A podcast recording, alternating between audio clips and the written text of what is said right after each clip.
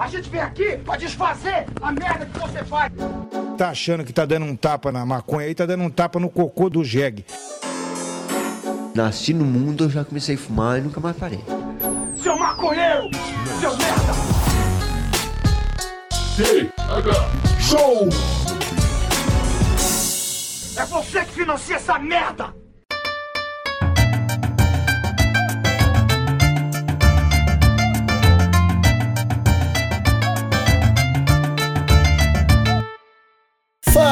Meu povo! Estamos começando mais um TH Show Podcast aqui direto da RadioRamp.com com transmissão para todas as plataformas de áudio desse planeta comigo, Igor Seco, comandando essa web bancada canábica junto com meu grande amigo Marcelo Nhoque. Tudo bom, Marcelo Nhoque? Ah, Igor Seco, maravilhoso, tranquilo, irmão. Que beleza, sexta-feira de novo, hein? Quem diria? Passaria mais uma semana, a gente manteria nosso corpo em funcionamento, Igor Seco. Estamos vivos, mais uma vez. Pois é, cara, a semana passou tão rápido, parece que eu gravei o episódio de terça-feira hoje. É isso aí. Ah, meus amigos, estamos aqui para mais um episódio com convidado do TH Show. Dessa vez, uma figura aí muito conhecida da internet, não tão conhecida assim do universo canábico, mas que eu vou chamar para se apresentar e trocar uma ideia com a gente e conversar um pouco aí sobre Talvez essa mistura de universos, não sei. Seja bem-vindo à bancada do TH Show, Marco Gomes. Tudo bem, meu velho? Olá, olá, boa noite, boa tarde, bom dia a todas e todos que estão nos escutando. Feliz demais de estar aqui. Faceta nova do Marco Gomes que pouca gente conhece, não tão nova assim talvez, mas nova pelo menos em exposição. E vamos falar sobre o tratamento aí, sobre a exposição, relação canábica, nerdices, empreendedorismo, que a gente que surgir no tema aqui, a gente conversa. Tenho, tenho, tenho bastante. De nerd empreendedor a maconheiro. Que loucura, Marco. pois é, né? Pois é, o Marco, você, como eu falei agora, você é um cara bastante conhecido na internet, um dinossauro da internet com seus empreendimentos, vários projetos. E muita gente deve te conhecer dessa, desse seu lado empreendedor. Mas os maconheiros que estão escutando a gente talvez não te conheçam, sacou? Então eu gostaria que você se apresentasse pra gente, falasse um pouco sobre você, sobre é, quem é você, onde você mora e como que a ganja começou a entrar na sua vida? Porque você virou um maconheiro velho. É, exatamente, depois de com 33 anos, sei lá. Mas a gente, eu, eu, chego, eu chego lá. Pô, obrigado, obrigado, Nhoque, obrigado, Igor, pela oportunidade. Vai ser massa demais trocar essa ideia. Pra quem não me conhece, sou Marco Gomes. É, venho da periferia do Distrito Federal. Estou neste momento no Gama, Distrito Federal, onde eu nasci e cresci, 40 e poucos quilômetros de Brasília. É, fiquei aqui até os 19 anos. Um, virei programador, aquele sobrinho, menino que faz site lá em 98, 97, 98. Comecei a fazer uns sites aqui pro comércio local virei programador numa agência de publicidade e tal, ali na virada dos anos 2000, 2003, 2004, 2005. E tive o, a iluminação e a sorte de conseguir criar um negócio muito legal que virou uma das startups mais conhecidas do Brasil, mais bem sucedidas e tal, da geração dela. Em 2007, em 2006 eu comecei o projeto, em 2007 eu fundei a Bubox, que era uma, uma agência, uma, uma empresa de publicidade, é, um ad network, que a gente administrava é, espaços de publicidade em blogs, então a gente ajudava blogueiros a ganhar dinheiro, e do outro lado a gente vendia esse espaço de publicidade nesses blogs para agências de publicidade, para anunciantes como Ford, Microsoft, é, Banco do Brasil, sei lá, todos os grandes anunciantes do Brasil queriam anunciar em blogs, falavam com a gente, a gente fazia essa, essa essa intermediação aí entre as empresas e os blogs com grandes, muitos diferenciais, né, que eram muito inovadores e que ganharam muito prêmio, muita, muito investimento e tal. Depois eu falo um pouco sobre isso, mas a grande parada era que tem, tem e tinha uma tecnologia muito forte de segmentação que fazia com que as propagandas aparecessem para pessoa mais recomendada, para pessoa que vai gerar o melhor resultado ali para aquele anunciante. É, isso alcançou uma, uma audiência, uma rede com 700 mil sites no Brasil. É, foi uma empresa que existiu de 2007 a 2015 e tal, uma startup bem, bem conhecida dos blogueiros e da galera aí que ganhava dinheiro com a internet, essa primeira geração de influencers. Então a gente trabalhou com Jovem Nerd, é, Omelete, é, sei lá, vários desses brainstorm, vários desses grandes sites que a gente vê hoje aí. A gente trabalhou com, com, com todos eles, ajudando eles a, a estando ali naquele, naquela relação comercial e ajudando a trazer campanhas e tal. E isso recebeu investimentos da Monax e da Intel. Intel, a mesma que faz os processadores e tal, foi a única empresa brasileira, a única empresa latino-americana a receber investimento da Intel, foram alguns milhões de dólares em 2010. E isso gerou, então, uma startup, aquela coisa, equipe e tal, não sei o que, construir tecnologia, prêmio, evento no mundo inteiro e tal, e, a, e uma oportunidade para eu, para essa empresa ser vendida em 2015, porque eu queria mudar do Brasil, queria sair do Brasil, queria fazer outras coisas fora. Fui convidado por uma empresa estadunidense de, de dados para poder, uma dessas startups do Vale do Silício, que tem é, comida pra caramba no escritório, que tem bolinha de, de ping-pong, mesa, de ping-pong, patinete dentro do escritório, essas coisas todas. Fiquei lá trabalhando com eles, como eu vendi a empresa em 2015, fiquei lá trabalhando com eles em Nova York, de 2016 até agora, 2021. Em 2021, é, eu.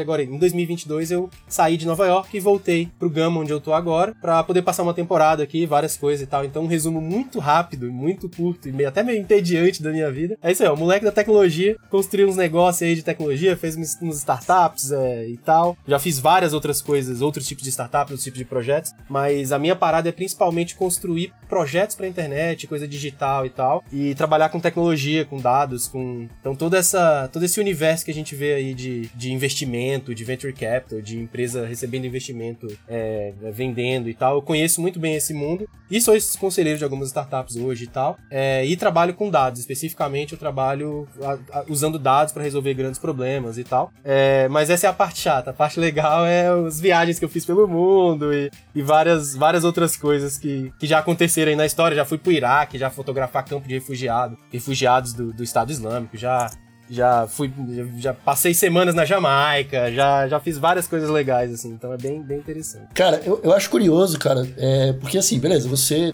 é, projetou lá Bubox, trabalhou com os blogueiros e blog sempre foi ambiente de droga, tá ligado? Eu não digo tipo os exemplos que você citou, é, Jovem Nerd, Brainstorm, e eu acho que esses caras são bem caretas, tá ligado? Só que, pô, de 700 mil blogs, eu acho que aí 80% tem um pezinho no, em alguma substância, sacou?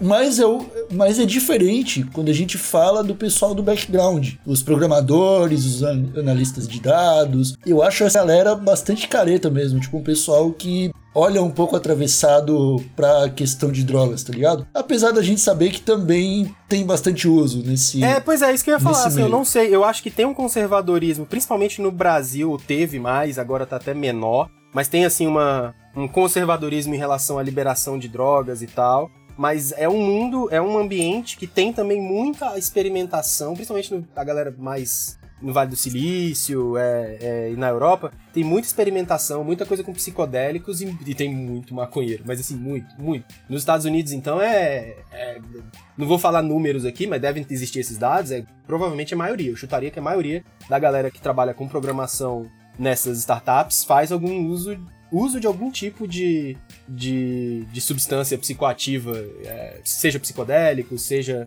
seja medicamento, seja maconha. É, e é muito comum, maconha é muito comum, muito comum, muito comum, muito comum mesmo, assim, não é nem tabu, sabe? Então, é, né? chega, chega a não ser tabu, até porque o ambiente que se está. Mas sim, tem um conservadorismo muito grande, principalmente no Brasil, acho que isso é verdade, verdade. Enfim, é, a gente precisa vencer. Quando chegou em 2015, nos Estados Unidos já era tranquilão em relação à maconha? Era mais conturbado um pouco, né? Cara, Depende, porque lá depende muito por estado e tal. Eu, por estado, né? É, é, eu já tinha, já tive muitas experiências com maconha legalizada em vários lugares diferentes. Por exemplo, na Califórnia, eu, eu não vou lembrar aqui os anos ou agora, óbvio, mas eu acho que já, já é legalizado a, a maconha é, recreativa desde antes de 2015, porque eu lembro que eu tava viajando para lá e já era, já era é, já tava rolando. 2015 não, 2016. Eu acho que foi em 2016 mesmo que, que aconteceu a, a liberação pro, pro recreativo. Mas em Nova York, quando eu cheguei, tinha muito CBD, e tem até hoje, o período que eu morei lá, muita coisa assim. O CBD é, um, é uma substância vendida em, literalmente em mercearia de todo jeito, inclusive os, os baseados, né, os cigarros enrolados com CBD e tal, com 0.3 de THC. E aí quando agora recentemente teve a, essa, essa, essa legalização para uso adulto é, mais, mais ampla, mas aí eu já tinha foi agora, foi em 2020 ou 2021, se eu não me engano. E aí eu já já, já, já tive menos experiência com essa maconha legalizada morando lá, porque eu já não morava lá. Mas eu já fui lá várias vezes, inclusive é, sei, sei como funciona e tava lá agora até novembro, até janeiro, inclusive. Mas quando eu cheguei lá era CBD, o CBD era a parada, assim, tipo, tudo tinha CBD, é, chocolates com CBD, sabe, tipo, cafés com CBD e tal. E agora isso tá aumentando, tá ampliando para ter para ter esse THC também. E sempre também, assim, quando a gente fala CBD e tal, lá não, eu, eu nunca vi ele isolado. Isso é uma é uma impressão que a gente tem aqui, eu acho, que lá a coisa é sintetizada, isolada. Não, ela sempre tem lá. Pode ter, chega a ter 0.3 de THC e tal, que eles fazem de espectro de planta, é, full, é broad spectrum ou full spectrum mesmo mesmo as coisas mais que a gente compra em mercearia, assim. Esse, esse papo de CBD isolado, cara, é, é algo que a indústria farmacêutica brasileira tá trazendo, sacou? Tá tipo, forçando. Pra dizer, é, pra dizer que você precisa de um grande laboratório para produzir a parada e impe impedir porque senão é os pequenos cultivadores, é, sacou? É, porque senão é inseguro. É. Eu até entendo a importância da substância isolada para vários usos clínicos, mas é, eu acho que eu sou sou bem mais, óbvio, e acho que nós aqui também, né? Autocultivo, liberdade, cada um é. faz seu remédio, pelo amor de Deus. É o lance, você não precisa isolar a substância no laboratório sendo que você pode plantar uma genética que produz, que produz só aquela substância, sacou? Essa, essas experiências que eu tive, né, com várias legalizações diferentes pelo mundo, elas são muito interessantes, cara, porque é, eu, eu pô, várias, por motivo profissional e tal, tive a oportunidade de sair daqui da periferia e lidar com como as sociedades lidam com maconha, né? Ver como as sociedades lidam com maconha de muitos jeitos diferentes. Então, pô, eu tava aqui na periferia, como a gente falou, não, não nunca consumi, não, sabe, eu tinha até um distanciamento assim, apesar de vários amigos, de lidar com isso muito bem, de pegar o beck na roda e passar de um pro outro, mas eu não, não consumia porque eu tinha essa parada, esse, essa parada da guerra às drogas, eu, eu tinha um tabu, um medo, essa parada da gateway drug, tudo isso, de alguma forma, em algum momento, me influenciou, sabe, como adolescente e tal, e eu ficava meio assim. É, e aí eu fui me educando, entendendo e tal, e viajando pelo mundo e vendo. E é muito louco, você olha coisas assim como, por exemplo, na, na Jamaica, quando eu, quando eu fui lá agora, alguns anos atrás, é, a legalização ela é uma legalização é, curiosa, assim, porque a gente, muita gente acha, né? A Jamaica é legalizada e tal, não sei o quê, e até, até recentemente não era, tipo, até 2012, sei lá, não era realmente, era criminalizado, dava multa e tal, era um negócio chato. E aí eles perceberam e começaram a reformar a sociedade em direção. E aí eu cheguei lá, é, no ano que eu cheguei, não lembro que foi, 2000, 2016 talvez, é, 17, e, cara, você chega na porta do dispensário, o dispensário é um. é um. como um armazém, assim, como um restaurante, como esses restaurantes que a gente tem que parece praia, feito de madeira, bonitão, assim, sabe? Um restaurante com. Res... Aqueles restaurantes de madeira com estacionamento em volta, um monte de árvore, um clima legal. Então imagina, você chega num lugar desse, e aí na porta ali tem um café, sempre tem um café e tal, não sei o quê. E aí, ah, você chega na porta é, desse, desse estabelecimento que tem um café do lado de fora, um balcão, e você você fala assim, pô, eu queria entrar aí pra ver como é. Aí eles olham seus olham 18 anos e pá. Mas eles falam assim, cara, aqui a legalização é só para medicinal. Então, você faz uma consulta aqui, e aí fazendo a consulta, você pode entrar e tal. E aí eles ligam, saca? A galera liga, usando o celular, liga para um médico. Aí o médico, você fala com o médico, aí eu falei com o médico, ó, oh, sou imigrante, moro nos Estados Unidos, pô, mó, mó bosta lá, ser imigrante num país, é uma merda, durmo mal, não sei o que, pererel. É, e, e, eu já usava CBD há anos, né? Eu cheguei nos Estados Unidos já descobrindo e usando o CBD. É, óleozinho embaixo da língua. E aí ele foi, me passou ali uma receita, eu tenho essa receita até hoje. E aí ele foi, me passou uma receita e eu entrei no dispensário para poder comprar e ali toda toda a, tanto as parafernálias quanto strains e tudo ali. Então é interessante ver essa parada, porque eu sou daqueles que acham que todo uso de, de maconha é terapêutico. Tipo, uhum. quando é abuso, não é uso, né? Então todo uso de maconha é terapêutico. E, não, assim, eu, eu tava ali numa viagem e tal, saindo de, um, de, um, de uma situação de um frio absurdo, o inverno de Nova York e tal, indo pra um, pra um, pra um país é, tropical, viver uma parada de, de praia e tal. E eu queria um negócio para relaxar, entendeu? Então, assim, por que não, né? Eu achei interessante essa parada, assim a sociedade abordando, ó, a galera vem para cá relaxar. Se eles vêm relaxar, por que não fazer uma consulta, sabe, fornecer para eles? Eu achei isso incrível, assim. E lógico, isso é uma interpretação minha, né? Com certeza existe uma ala conservadora na Jamaica que é contra tudo isso. Mas eu achei muito legal, assim, achei interessante ver essa parada, sabe? Irado. Tu bem que já passou por cima disso, mas eu queria que tu falasse como que a ganja chegou na tua vida, tá ligado? Porque, beleza, chegou nos Estados Unidos, tava a onda do CBD, aí, ah, vou usar CBD, pronto, mudou minha vida. Tipo, queria entender como que foi essa aproximação mais pessoalmente, assim, tá ligado? Como que a maconha foi é, fazendo parte da tua rotina e qual é o tipo de tratamento que tu faz hoje, né? Legal. Cara, eu, como eu falei, sou de periferia, convivi com prensado desde moleque, convivi com uma parada que tem mais aqui do que em outros lugares, é, outros tipos de drogas.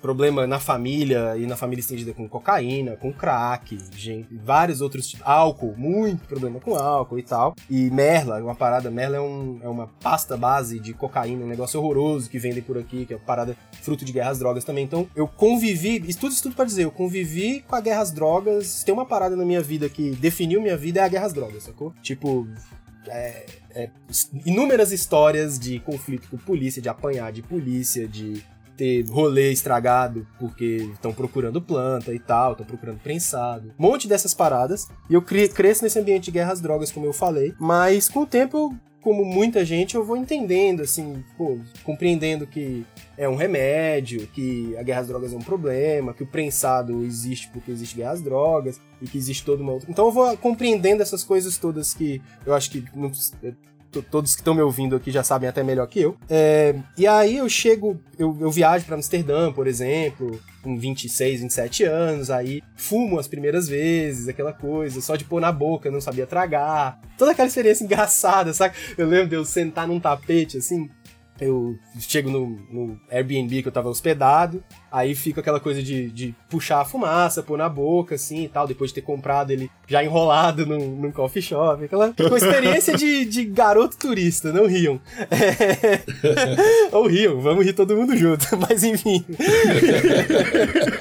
e aí eu, cara, eu, eu sabe, assim, botando na boca, e aí, óbvio, devia tragar de algum jeito, mas ou não e tal. Mas eu lembro do, da textura do tapete. Nossa, o tapete, eu tava sentado num tapete, tapete peludinho. Eu passava a mão no tapete, assim, os pés, e aquele negócio, tipo, tato, né? Aquela coisa da primeira experiência tátil, assim, depois aquela fome da larica. Eu percebi. Abraçado por um tapete. Isso, é isso. nossa, quem nunca, né? em Amsterdã, com 26 anos, sabe? Foi muito legal, foi muito legal, assim, foi, foi massa. É... E, cara, aí eu fui. Essas experiências vão mudando um pouco o jeito que você encara a coisa. É... A segurança e tal, a própria compreensão das forças políticas, compreender que a maconha foi proibida por racismo no Brasil, foi proibida por racismo e dinheiro de algodão e de nylon nos Estados Unidos. Que o Nixon espalha essa parada pelo mundo por racismo e controle social, né, poder político e tal. O Nixon vai espalha a guerra às drogas pelo mundo nos anos 70 e anos 80. O Ronald Reagan, a mesma coisa no início dos anos 80, espalha a guerra às drogas. Então você vai entendendo essas coisas e aí vai chegando um pouco contato. Quando eu chego em Nova York, eu eu, eu não consumia produtos à base de maconha aqui e tal, porque eu achava, tinha essa coisa do da cadeia de distribuição, não conseguia comprar. A gente tá falando de 2014 no Brasil, era outra parada. E aí eu chego em Nova York em 2016 e lá eu vejo que tem CBD na, na mercearia. E aí eu uso umas gotinhas, porque ansiedade, pô, passei por ansiedade depressiva, literalmente diagnosticada. Passei por é, vários problemas é, de estresse e ansiedade, assim, de coisas de imigrantes é um problema tão comum que a prefeitura tem, tem um programa para ajudar, assim. Eles sabem que depois de um ano, tem uma parada de dados e tal, eles sabem que depois de um ano, o migrante que veio de tal lugar com tal perfil vai ter tal problema. E aí eles mandam uns. uns, uns eles mandam umas comunicações. Não, não, eles mandam umas, eles mandam umas comunicações para essa galera pra ver quem tá, tipo, se tá tudo bem, saca? E aí pegam. Então, assim, eles sabem, é comum e tal. Então eu passei por vários desses problemas e nisso entra o CBD. O serviço social nos Estados Unidos me parece funcionar razoavelmente bem, né? Porque eu já ouvi falar de pessoas se metendo em escolas, se metendo com. Agora tu falou de imigrantes, né? É, me parece cara, que funciona. Sim, né? depende muito da comunidade da cidade. Eu tava em Nova York, um lugar rico, com uma comunidade latina muito grande, morando num bairro latino, tava morando no, numa região latina, né? No Alphabet City, dentro de Manhattan, que é uma região bastante porto-riquenha, bastante é, bastante porto-riquenho e latino. Então, é, as, as, as, as, comunidades podem ou não se organizar assim. Genericamente, vai ser bem ruim. Eu acho que, assim, para a maior parte da população dos Estados Unidos, esses serviços são, são ruins. É isso que eu diria. Uhum. Mas existem comunidades, São Francisco é uma comunidade muito que, que, tem esse tipo de programa muito forte. Los Angeles é uma comunidade, Oakland na Califórnia, Nova York tem, Boston também. É, Flórida, por exemplo, já não vai ter tanto, as comunidades da Flórida como Orlando, Miami já não vão ter, então muda muito, tá? É, sim, mas sim, sim eles. É, eu, eu, fui alcançado por um programa desse. Fiz um programa de um ano de terapia cognitivo-comportamental, terapia mesmo, indo no, toda semana lá fazer terapia, pá, no centro comunitário. Com Roberto Clemente, um jogador de beisebol muito famoso, pá, um ídolo da região porto-riquenha. Então, assim, rolou tudo isso, e junto de tudo isso vem o CBD. É, não foi receitado, eu, foi auto-pesquisa, pá, fui lá, comprei um CBD que eu achava que era de boa qualidade, pinguei na, embaixo da língua, capotei. a parada sempre foi sono, né? O meu, eu sempre tive um problema muito grande com sono, desde criança.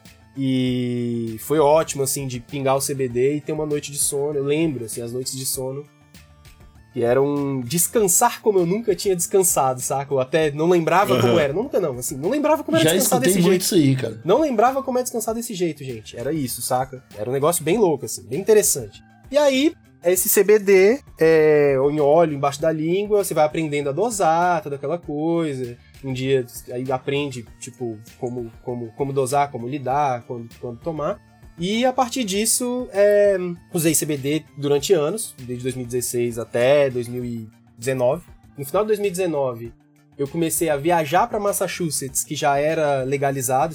Massachusetts, só para explicar um pouco, talvez seja um pouco desconhecido isso para parte da audiência, mas como os estados nos Estados Unidos têm leis diferentes, então a, o estado de Massachusetts legalizou o que a gente chama de uso adulto ou maconha recreativa antes, uns dois anos antes dos Estados Unidos, de Nova York. Então, como eu morava em Nova York, eu viajava para Massachusetts pra, e lá tinha é, e aí eu, eu comprava e tal, e achava legal, assim, meio que é, de, de pra diversão, saca? Uma vez a cada três, quatro meses eu, eu consumia alguma coisa com THC. E porque eu ia pra Massachusetts e consumia lá. Eu nem cruzava a fronteira, imigrante, cheio de medo de cruzar a fronteira de estado, né? De ser pego e tal, aquela coisa, assim. Eu realmente era. Eu tinha lógico, né?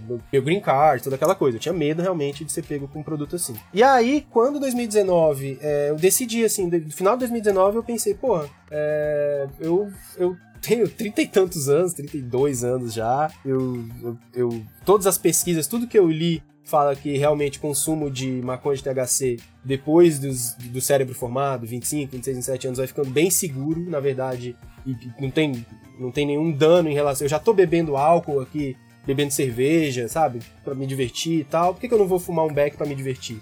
E aí eu decidi que eu ia começar a fumar para me divertir e tal no final de 2019.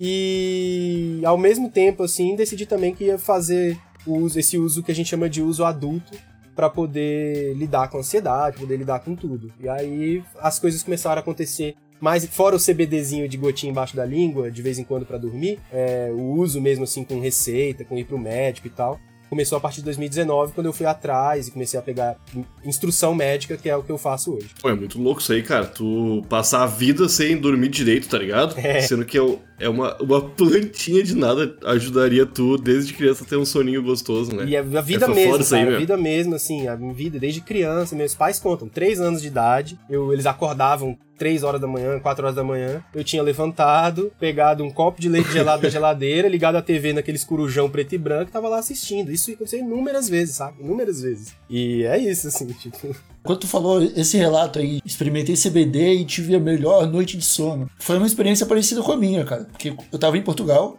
e lá em Portugal, é, o CBD ele não tem valor medicinal, entre aspas. Ele é considerado um suplemento alimentar. Acho que é até parecido com isso Estados nos Unidos. Estados Unidos. É. Porque você encontra em lugares onde tem comida. Isso, mercearia. Literalmente mercearia mesmo. Mercearia, mercadinho e tal. Não, é, não precisa e ser na farmácia. Fiz... É, e aí eu decidi fazer uma experiência, cara, que na época eu até relatei no TH Show, que era justamente isso. Eu, não falei, eu falei assim, ó, vou parar de fumar THC e vou ficar um mês usando só o CBD para ver o que acontece. E na primeira noite a cama me abraçou e eu tive a melhor noite de sono em 25 anos de vida, sacou? E aí o cara, aí você acorda, mano. e a, tá tudo diferente. E isso é muito louco, cara, porque é uma substância que tem uma toxicidade baixíssima, você tem que para passar mal com, com algo como CBD, você tem que tomar tipo 3 litros de óleo, tá ligado? E vai fazer mal porque é óleo, não porque é o CBD, tá ligado? e, e que todo mundo poderia estar usando, cara. E eu gosto de ver você falando isso, cara, porque você serve de exemplo para uma galera, tá ligado? Pra galera ver, porque, velho, do. Assim, eu tenho muitos amigos programadores, muito amigos, muitos amigos analistas de sistema, redatores, e uma galera que é, é influenciada por esse meio nerd, internet e, tá ligado? Esse tipo de, de lifestyle. E que é tudo uns caras fudidos da cabeça, velho. Porque tá, tipo, trabalhando com 50 projetos diferentes de programação, que tá com a porra trincando. do. Ansiedade é. trincando, uhum. com o chefe filho da puta fazendo umas cobranças descabidas em cima, tá ligado? Ganhando uma grana fodida que não sabe como gastar, tá ligado? E, e tudo isso, tipo, fode a cabeça de uma galera, velho, tá ligado? E aí vê alguém como você, tá ligado? Tipo, é um cara que já tem uma carreira, que já viajou o mundo. Falar desse jeito você abre a cabeça da pessoa, você fala, olha, existe talvez uma possibilidade que vai me ajudar aí. É que, é que às vezes o Igor e eu falando, Marco, pode não entender, cara, mas a gente tem cara de maconheiro, tá ligado? a gente tem jeito de maconheiro e a gente já é maconheiro, todo mundo olha pra gente e é, fala. É, a gente, já, a gente já é maconheiro há muito tempo.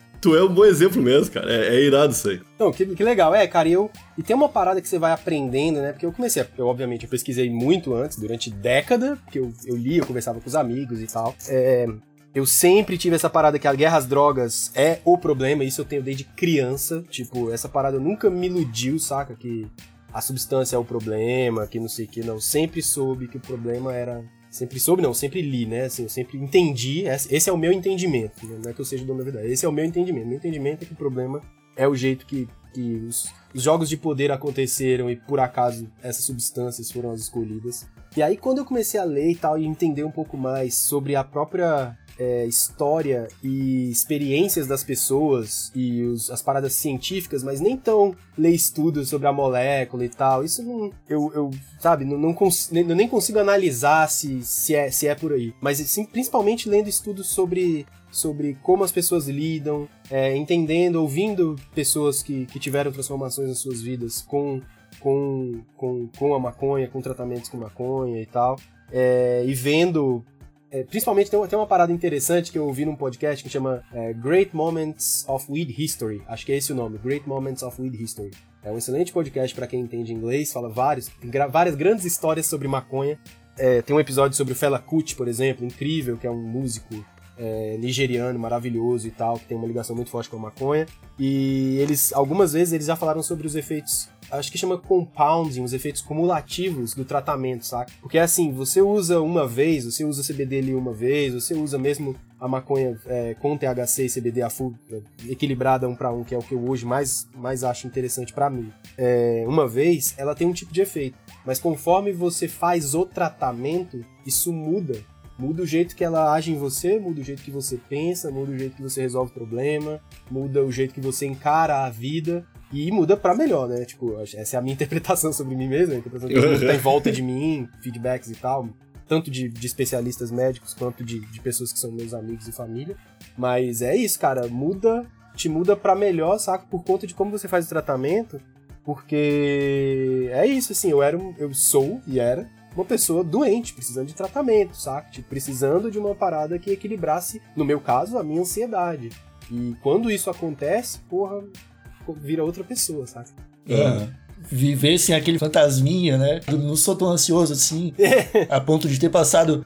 Eu sou ansioso, mas não a ponto de ter passado por um estado clínico de ansiedade, tá ligado?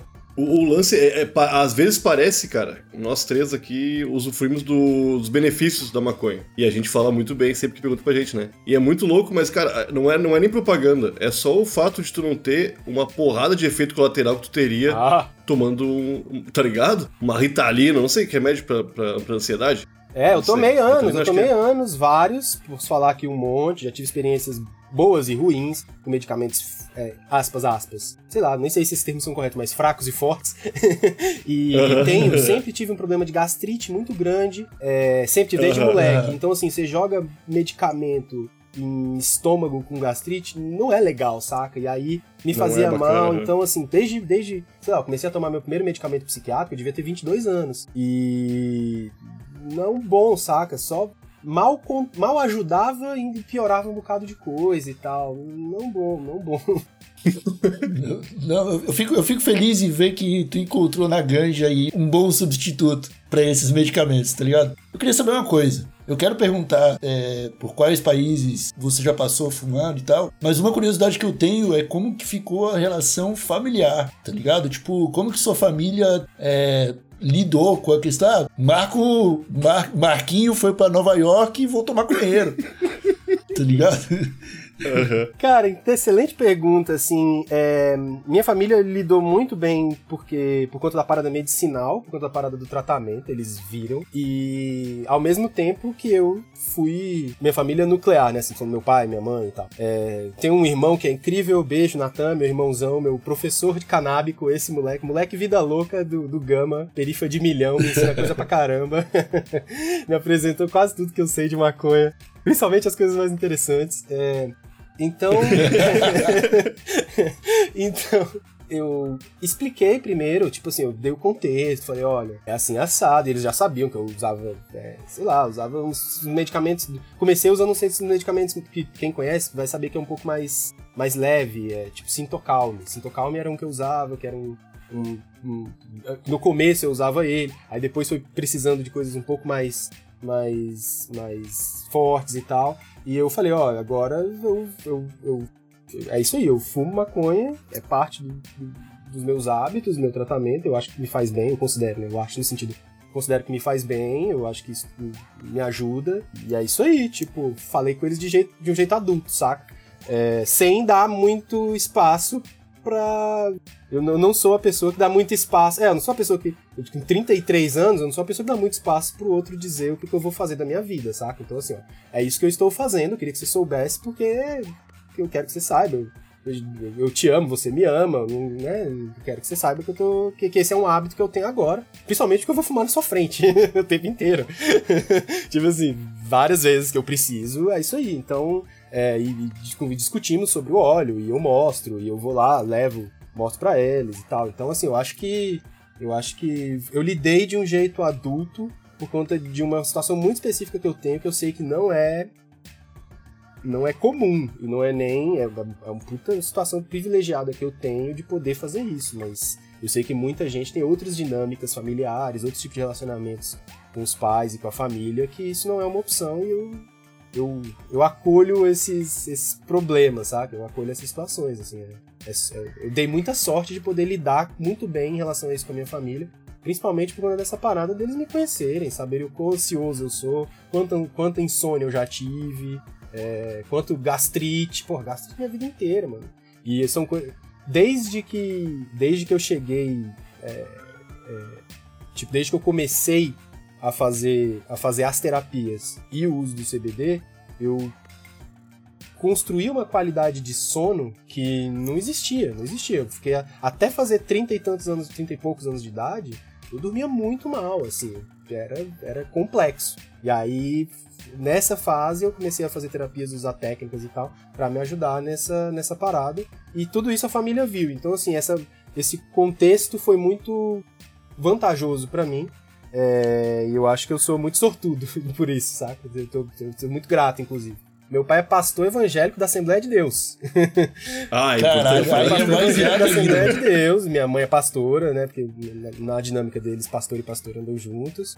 É, mas é isso, é médico. Inclusive, eu conversei com meu pai. Meu pai falou: não, na nossa última convenção, a gente aceitou, aceitou, não, a gente definiu que usado como, como medicamento, tudo bem e tal, né, aceita e tal. Então, tem essa. A própria instituição tá passando por essas reformas. Tem um milhão de problemas, eu não tô aqui pra falar de problemas longe disso, mas só pra dizer assim, pra dar esse Aham. contexto. Meu pai é pastor da Assembleia de Deus e tem esse, tem esse tempero aí nessa, nessa situação de, de ajudar, inclusive, nessa reflexão aí dentro desse grupo, né? É, é mais complicado. Pai pastor. É porque a, a minha mãe é muito porra louca, cara. E eu tive muito medo de falar pra ela, tá ligado? Entendi. Foi, foi, muito, foi muito duro, assim, cara. Quando ela descobriu, tá ligado? Foi ruimzão. Fico feliz. Teus pais pastores são bem esclarecidos.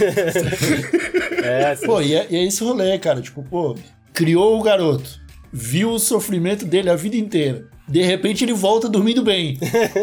Tá ligado? Sorrindo, sorrindo Qual que é o segredo? Ah, é maconha. Olha como tá corado o nosso menino. Saca? Tipo, de dormir bem, sacou? Ah, é maconha, tá bom, vai entender, tá ligado? Não há é, preconceito ou é, aversão que se sustente depois de você ver é, o resultado em prática na sua frente, tá ligado? É, cara, é, sei lá, uma história que eu, que eu quero te contar. Meu afilhado tem 5 anos, a gente descobriu que ele era autista quando ele tinha dois, e com dois anos e seis meses a gente começou o tratamento com ele, com óleo de CBD, e hoje ele usa o mesmo que o seu, ele usa um pra um. É, mesma quantidade de THC pra CBD no óleo e tal. E, e, cara, o moleque voa, tá ligado? Tipo, Excelente, hein? Coisa linda. não, e aí o que aconteceu? O, ele foi, parar, foi passar um período no interior de Santa Catarina, porque não tinha vaga na APAI do litoral, então ele foi pro interior porque lá tinha vaga. E aí, numa, na APAI, cara, eles precisam do registro de todo tipo de medicamento que a criança tá usando, tá ligado? Pra ter um controle direito do que tá rolando, sacou? Pra própria terapia. E aí foram pegar essa lista com a mãe dele e tava lá. Ah, usa o óleo de cannabis e tal. De alguma forma, isso vazou pras outras mães e todo mundo escorraçou, tá ligado? Tipo, a galera ficou puta, tipo. Esse sentimento de ódio durou duas semanas, cara. Que foi o tempo das outras mães verem como era uma criança autista passando por tratamento com cannabis Ah, que delícia. perto das outras Excelente. crianças autistas. Excelente. Cara, deu tipo. A mãe do moleque, do meu afilhado, me mandou uma mensagem e falou: Ó, tá meio foda aqui, o pessoal tá meio com o pé atrás, me chamaram de maluca porque tô drogando meu filho, não sei o quê. Aí eu falei: segura. Deu duas semanas pra, tre- pra terceira semana, começou a chegar mensagem das outras mães pra mim, perguntando onde que elas conseguiam também, tá ligado? Que isso, cara? Tipo, nenhum preconceito se sustenta quando você vê o bagulho funcionando, tá ligado? E só para as pessoas que por acaso tenham vindo aqui, porque eu vou postar os links e tal, acho que eu acho que não sei se faz sentido aqui no podcast, mas eu dizer como eu faço o tratamento legalizado no Brasil de ponta a ponta, pode? Fala, Ah, legal. claro. Então, pronto. Cheguei no Brasil e tal, né, várias coisas aconteceram. é, comecei a morar híbrido no Brasil. Desde 2020 eu moro, morei híbrido no Brasil, entre Brasil e Nova York e tal. E aí, agora em novembro, agora em janeiro, cheguei pra ficar mesmo, em janeiro de 2022. E qual que é o meu tratamento aqui? Como que eu fiz? Tá? Eu tenho, passei por algumas fases, já encontrei, já, já, já tive com vários médicos no Brasil, já tive receita de psiquiatra, receita de neuro, receita de vários jeitos, todas pra cannabis, diferentes receitas, de diferentes métodos e posologias e tal.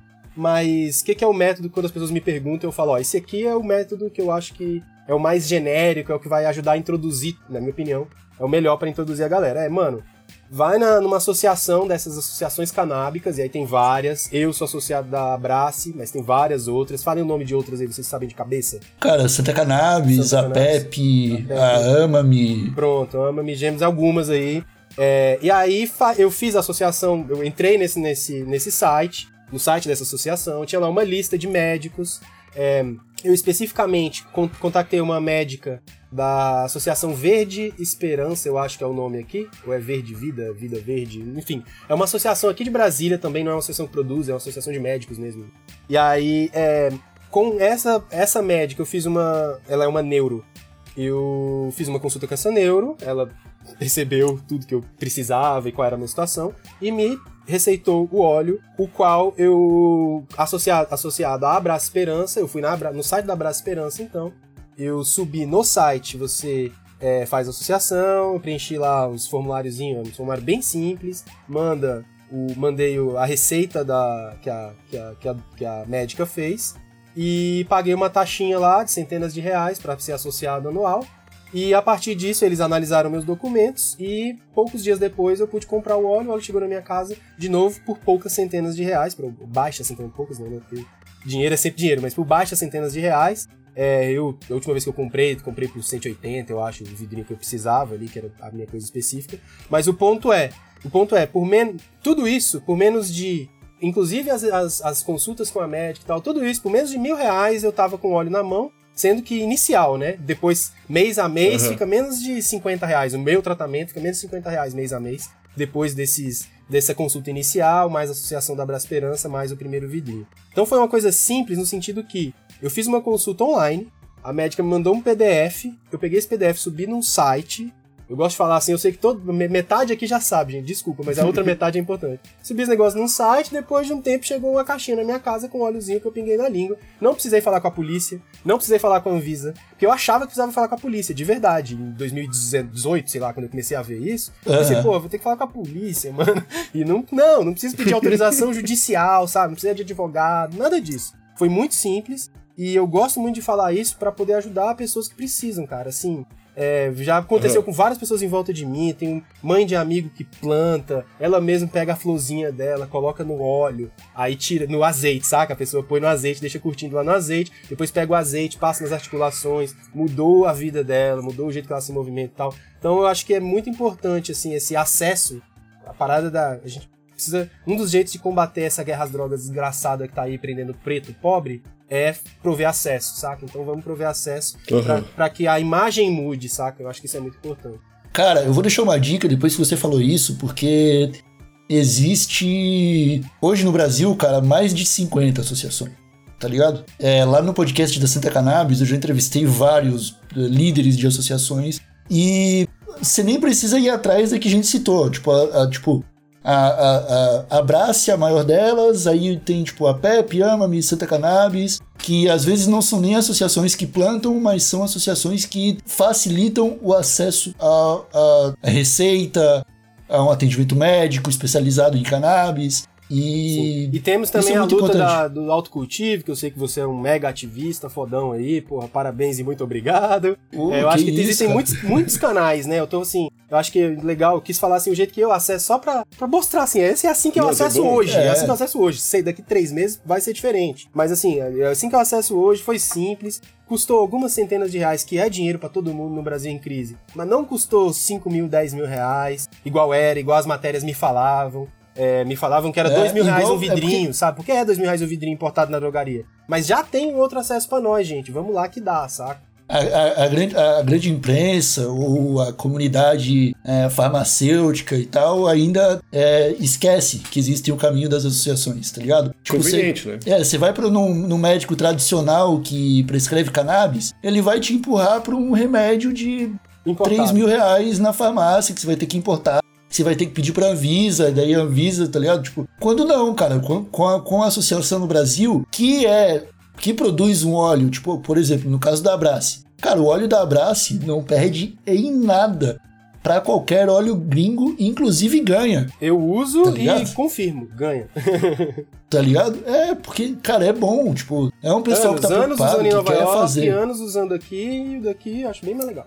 É, cara, porque o pessoal quer fazer o bagulho direito, o pessoal quer é, se estabelecer com produtos de qualidade que trazem qualidade de vida para o paciente. Isso é muito importante, cara. E é fácil. É importante saber que é fácil chegar nessas, nessas associações e descobrir um caminho, cara. Porque assim, eles vão te dar um direcionamento, porque eles estão preocupados com o seu bem-estar, sacou? Uma, uma, uma, loucura, cara, porque nem todo médico, mesmo que a pessoa não passe pelas associações, nem todo médico vai receitar, tá ligado? A maconha. Uma amiga minha tem, acho que é fibromialgia, que é um negócio fodido, né? E ela não. Ela pediu pro médico, ele, acho que ele falou. Não, não, é, não receita, tá ligado? Não receita. Cara, eu, eu já vi umas histórias do médico falar, tipo, o seu tipo de depressão não se resolve com cannabis. O seu tipo de fibromialgia é, não dá para resolver com cannabis. Tipo, os caras, ah, é, tipo, é um, saca, inventam a desculpinha eu pra tipo, ah, tá preta. Assim, eu ouvi esses dias assim, tão genérico quanto. Eu ouvi não, né? Eu ouvi relato de uma médica que falou pra pessoa, a pessoa era paciente e me contou, ah, mas a pessoa, o meu médico me falou que THC é tóxico. Assim, assim, THC é tóxico. Uhum. Porra. Porra, velho. Pelo amor de Tudo é, dependendo do nível, né? Tudo é radioativo também. Cara, e, eu acho assim, que às vezes vai... a pessoa tá na melhor das intenções, às vezes é um profissional bem capacitado e tal, mas nesse tema a pessoa tá lá atrás. É, é, isso aí. E eu acho que assim, também eu tenho uma. Eu acho que, lógico, vocês sabem disso também muito melhor que eu, mas eu acho que é importante salientar aqui. Que é uma, uma luta que eu gosto de sempre falar e tal, que é além dessa parada do jaleco branco, além do consultório, saca? O acesso do uso que, que eu gosto, eu tenho gostado de usar essa parada do uso adulto, que é, mano, adulto pode usar, porque todo uso adulto é, é terapêutico. Então, assim, mano, uso adulto terapêutico, igual a gente usa mate, café para melhorar. Café, a gente usa café para melhorar a nossa vida de um tanto, cara. E a gente Uhum. podia usar THC do mesmo jeito, sabe? Não substituição, não é isso que eu tô falando, THC não. Maconha. Podia usar maconha, lidar com maconha como que lida com café. Dá pra ter uma sociedade que lida com maconha como que lida com café, entendeu? Não amanhã, mas dá pra gente chegar lá se a gente fizer. Por, por exemplo, a legalização de Nova York, falando do processo, a legalização de Nova York é incrível. E tem que acompanhar de perto e tal a execução, mas ela já está sendo executada de um jeito muito bom e ela foi definida de um jeito muito bom, que é o seguinte. A legalização de Nova York prevê é, desencarceramento, tirar pessoas da jaula que estão lá por causa Aham. de crimes ligados com drogas e primeiras licenças de, de negócio, sabe? Licença para você abrir a lojinha de maconha, as as primeiras, os primeiros lugares na fila são para pessoas ex-condenadas. Os ex-condenados É, que foram porque prejudicadas, né? Exatamente, elas foram prejudicadas. E o dinheiro volta pros bairros lá, tem no Brasil também tem, tá, Aham. gente? Esses dados existem. Onde é que as pessoas são mais presas por causa disso, daquilo, não sei o que, não sei o que, pega o dinheiro e bota naqueles bairros, não em polícia, não em polícia. Tem que botar em cultura, educação, moradia. Moradia é importantíssimo. Moradia reduz crime, é importantíssimo. Então, assim, tudo isso foi pensado, foi desenhado e está sendo executado até agora muito bem lá. Inclusive, as primeiras licenças já foram é, concedidas, né, já foram emitidas para essas pessoas que foram envolvidas em, em crimes é, com drogas. E esses crimes foram extintos. Então, assim, não é que a pessoa é solta e fica lá. Esse crime tem É. que ser extinto. Não, acabou. A ficha, a ficha ficou limpa. crime- isso é uma violência, gente. É um negócio absurdo. Tem que parar de existir. Então, assim, eu acho que isso é muito É. importante É, como processo, o- saca? Cara, Mais do que o já, É. mais do que a parada do manter no consultório, que é importantíssimo, manter não, ter no consultório, que é importantíssimo no medicinal. Hum. Mas, porra, é importantíssimo o uso adulto, libera liberação pra todo mundo, pra parar de encarcerar preto pobre. eu não pago pau pro americano, mas nessa aí os caras mandaram bem mesmo, cara. Eu vi, tipo. E nem é pra americano também, porque, ó, tem outros lugares que é terrível. É só lá em Nova York, uma, é uma situação específica, É, assim. Só lá só não, em tem Nova outros lugares York, que exato. também. Mas a, a legalização de Colorado, por exemplo, é muito ruim, porque ela é totalmente pra grandes negócios. Você só entra se tiver 5 milhões de dólares pra começar. A legalização do Colorado é ruim. E assim por diante, entendeu? Então Caralho. vai, a gente vai aprendendo. Até agora, a de Nova York é das mais legais, eu acho, na minha opinião. É, não, os caras meteram uma diretriz legal, cara. Tem, que ser feito é desse foda. jeito. É, essa, inclusive, cara, é, tem, na, minha opinião, tem que ser é, a principal vertente dessa luta de quem é ativista, Tem que ser nossa se principal pauta. com o uso da cannabis. Cara, é a reparação histórica, a reparação social, tá ligado? Olha, olha o que a gente vê, cara. A gente ainda vê é, a porra do Datena duas horas fazendo sensacionalismo na TV porque a polícia prendeu outra tonelada de prensado num caminhão vindo do Paraguai e aí tá lá o Datena xingando de vagabundo, os caras que foram Um presos. motorista, um motorista Tá e dois caras que carrega, saca? Nem é os donos. É, nem, não é, o- tá ligado? Não, não é o dono, não é o cultivador, não, tá ligado? Tipo, e põe a cara do cara e fala o nome completo, fala a idade, tá ligado? Fala o, o histórico médico da mãe, entrega a vida do cara na, na televisão, tá ligado? Pro, e aí o cara vai ser preso, vai ser violado de novo na cadeia, tá ligado? E, Pra nada resolver. é, Pra pra, pra ter, tipo, pra ter um playboy que mora no Jardim Paulista, tomando um óleo que ele compra dos Estados Unidos a 10 mil reais, ou importando flor, tá ligado? E que tá fumando maconha, tá plantando em casa, tá... É, só os fudidos se fodem, na real, tá ligado? É. Só quem já tá fudido se fode. É, isso então é eu foda. acho que é, eu acho que assim foi. é, eu também eu não sou daqueles, eu não sou esses ufanistas. Eu até falei tanto aqui dos Estados Unidos, pode parecer que eu não sou não. Inclusive eu não moro lá, eu moro aqui no Gama DF. Mas é, eu acho que dá pra aprender com as coisas boas dos Estados Unidos. O Brasil tá importando um monte de merda dos Estados Unidos, um monte de merda, um monte de merda. É, inclusive merda travestida de liberdade. É, e não tá importando as liberdades que agora estão começando a nascer, saca? Tipo, nos Estados Unidos, no caso, assim, essa liberdade, por exemplo, do, do, do projeto de, de descriminalização de Nova York e tal. É muito importante, cara. Eu acho que a gente tinha que aprender mais com as coisas boas e menos com as coisas ruins de lá, sabe? Aham, aham. Bom, meus amigos, é, eu acho que a gente já trocou uma ideia bem legal aqui com o Marco, ele já explicou bastante aí sobre a experiência dele com cannabis. Eu espero que é, muita gente nova esteja escutando é, esse relato, Marco, porque, de novo, cara, é realmente muito importante é, uma pessoa como você estar aberta a trocar esse tipo de assunto e levantar essa bandeira, bandeira, cara. Então eu queria te agradecer aí por ter topado o convite de participar aqui no TH Show. Eu acho que foi muito enriquecedor, o pessoal muito provavelmente vai curtir esse papo. E, cara, se você quiser deixar alguma mensagem aqui no final, algum recado, algo que você queira falar, que você acha que é, não conseguiu durante o episódio, se quiser fazer algum jabá de algum projeto seu também, fica à vontade. Pô, obrigado. Agradeço demais aqui o espaço. Foi bom demais eu poder trocar essa ideia, contar a história. Eu... São temas dos quais eu não tô acostumado a falar, então pode até ter tido alguns deslizes aí e tal. Me ajudem, me ajudem e me eduquem também, a gente aprende junto.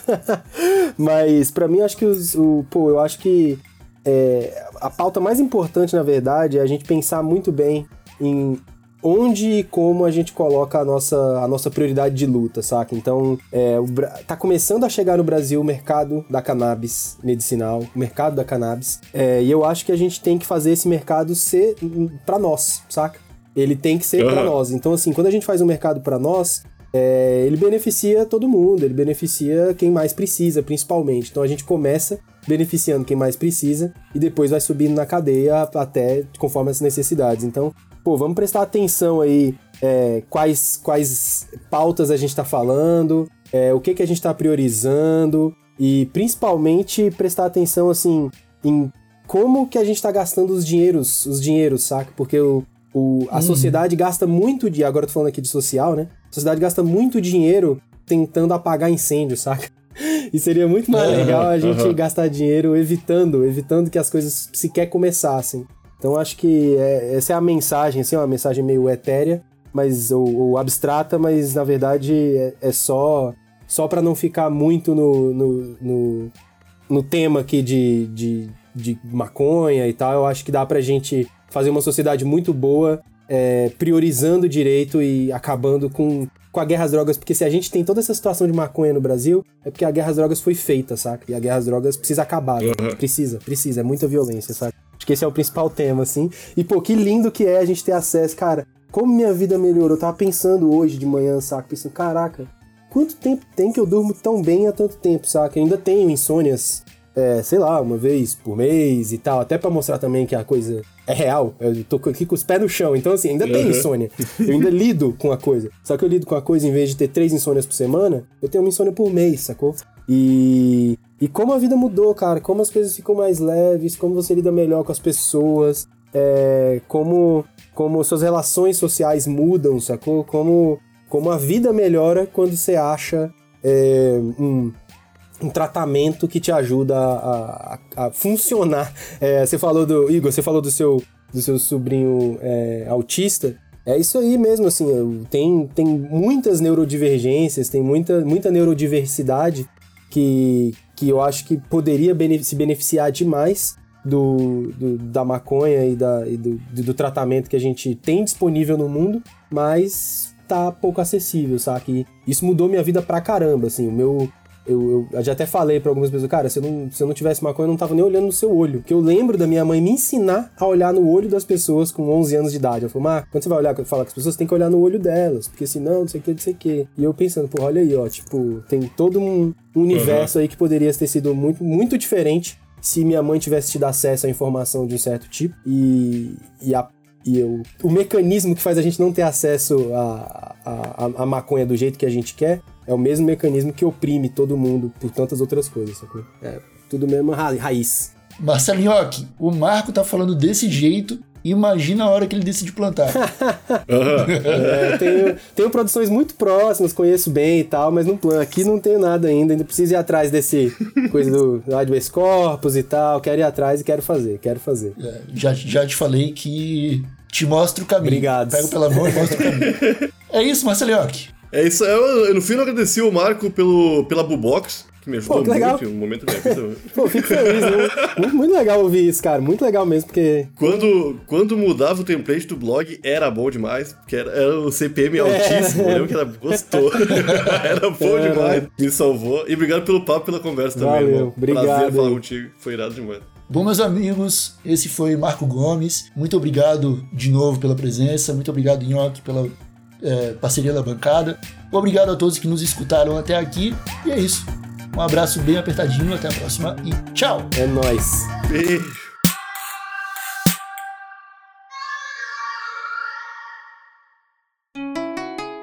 Rádio Hemp.